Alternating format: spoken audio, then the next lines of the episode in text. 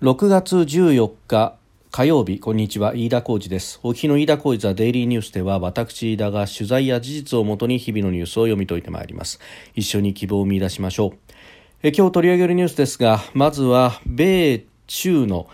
安全保障担当の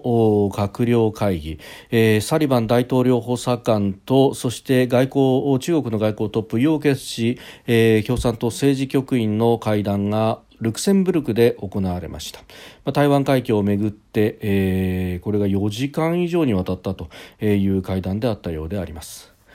えー、それから今日はですね子ども家庭庁の設置法が成立となりました。成立へということで参議院の内閣委員会が今日午前、えー、この関連法案を賛成、えー、自民公明国民民主各党の賛成多数で可決をしたということです、えー、明日の本会議で可決成立する見込みとなっております。えー、それからですね新型コロナに関連して感染症危機管理庁というものの新設対応一元化と、えー、総理が明日にも表明するということが出てまいりました。えー、さらにこれも驚きましたが立憲民主党がですね自衛隊の応援議連を設立するということであります。収録しておりますのが6月14日日本時間の夕方5時半というところです。すでに東京の市場閉まっております。日経平均株価の終値は昨日と比べ357円58銭安2万6629円86銭で取引を終えました。5月26日以来の安値となっております、えー、14日から15日アメリカの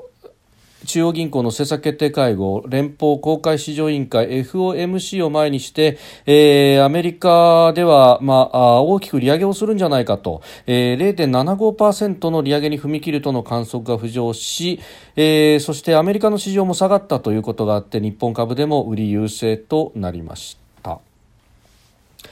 えー、さてまずは米中の都度の付き合わせでありますけれどもサリバン、えー、安全保障担当の大統領補佐官と、えー、中国の楊潔チ共産党政治局員が、えー、ルクセンブルクで、えー、会談を行いました、えー、中国の台湾海峡での攻撃的な言動に対して懸念を、えー、伝達をしたということで、えー、また5月にですね国連安保理で、えー、北朝鮮に対しての決議案に中国が拒否権を行使したことへの憂慮も表明をしたということであります。で一方で国営新華社によれば、えー、中国側、えー、楊潔氏は、えー、中国は他国の内政干渉を許さず国家統一を破壊するいかなる行為も必ず失敗すると、えー、述べましたまたアメリカの台湾問題への関与を非難し対応を誤れば米中関係に破壊的な影響をもたらすと警告を行ったということでありますで、えーこの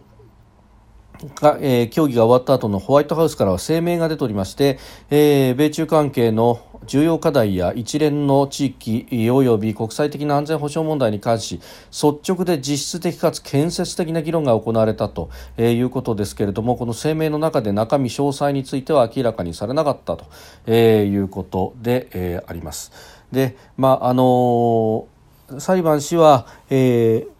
台湾をめぐっての一つの中国政策に改めて言及をしたということそれから、えー、台湾海峡における中国の攻撃的な行動に懸念を表明したということであります。まあ、あの相変わらずのこの意見の応酬というものただあのこのサリバン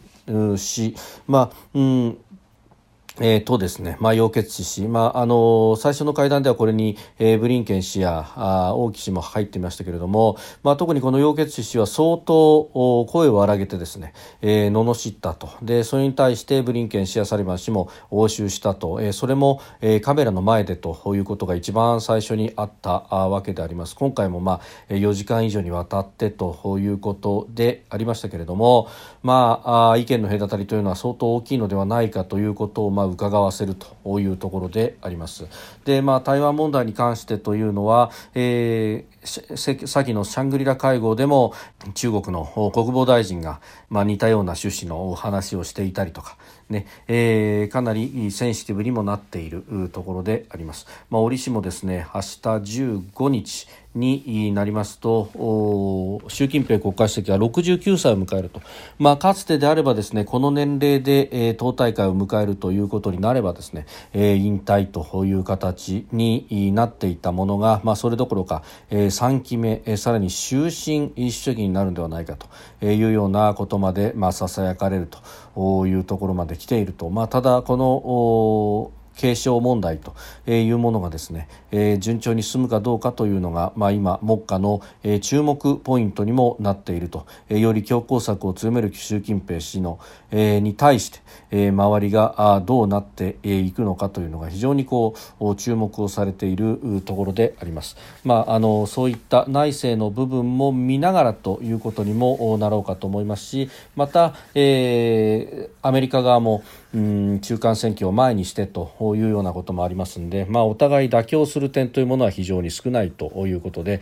えー、とりあえずお互いが意見を言い合うというのに4時間かかったというようなところなんではないかというふうに思うところです。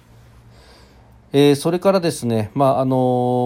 ー、国内に関してでありますが、うん国会の会期末を前にして、まあ、法案が続々上がってきているというところで、えー、子ども家庭庁設置関連法案、えー、これが参議院の内閣委員会で可決をしたということで、えー、明日の参院本会議で可決成立する見込みとなっております。えー、子ども政策に総合的に対応する子ども家庭庁設置関連法案ということで、まあ、これ、えー、に内閣府の外局においてですね少子化や、えー、児童虐待子どもの貧困性犯罪などの課題に取り組むというふうになっております。で、まあ、これに関しては担当の大臣がどこまでコミットするかということが、えー、非常にいいポイントになってこようかというふうにも思います、えー、これ、えー、子どもの、まあ、子ども政策というふうに一言で言っても教育に関しては文部科学省、えー、そして、まあ、福祉などの面では、えー、厚生労働省も関わってきますしまたえ、それをですね、え、現場で、行うというところにおいては、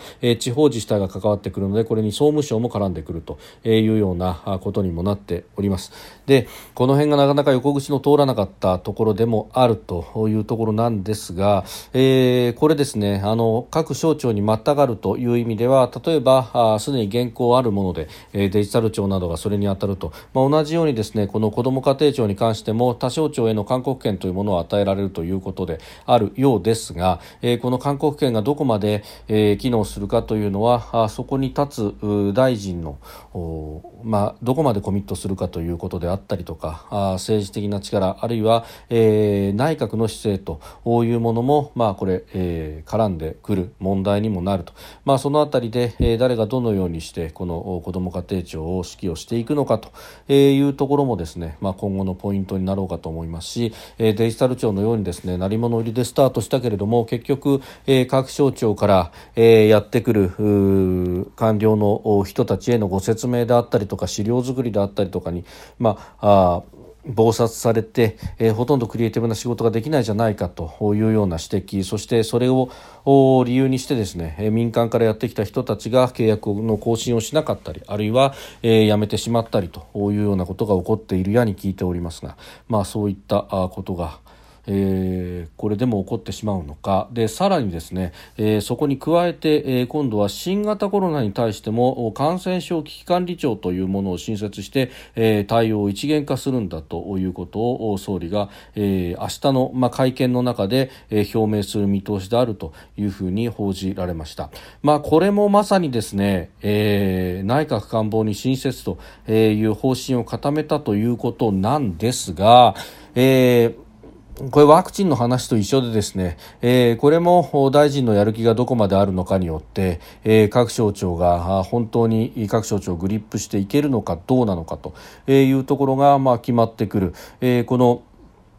うやむやのうちに何かあ期限が来て終わってしまいましたけれども、えー、岸田政権ワクチン担当大臣はあ堀内大臣を当てていましたけれどもじゃあ堀内大臣がどこまで実績を出せたのかそしてその任を引き継いだとされる松野官房長官あるいはあ厚生労働省がそのワクチン接種の、えー、接種率をどこまで引き上げられたのか等々ですね、えー、そういったあ反省もないままに、え、何かまた屋上奥を課すようなな形で組織ばっかりどんどん作ると。で、えやってる感だけ見せるというようなことで果たしていいのか、え、というのは非常に危惧するところであります。えー、この,、まあ、あの内閣官房のですね新型コロナ等感染症対策推進室と、えー、現在厚労省にある新型コロナ感染症対策推進室、えー、この2つを傘下において一体的に運営できるようにするんだということのようですが、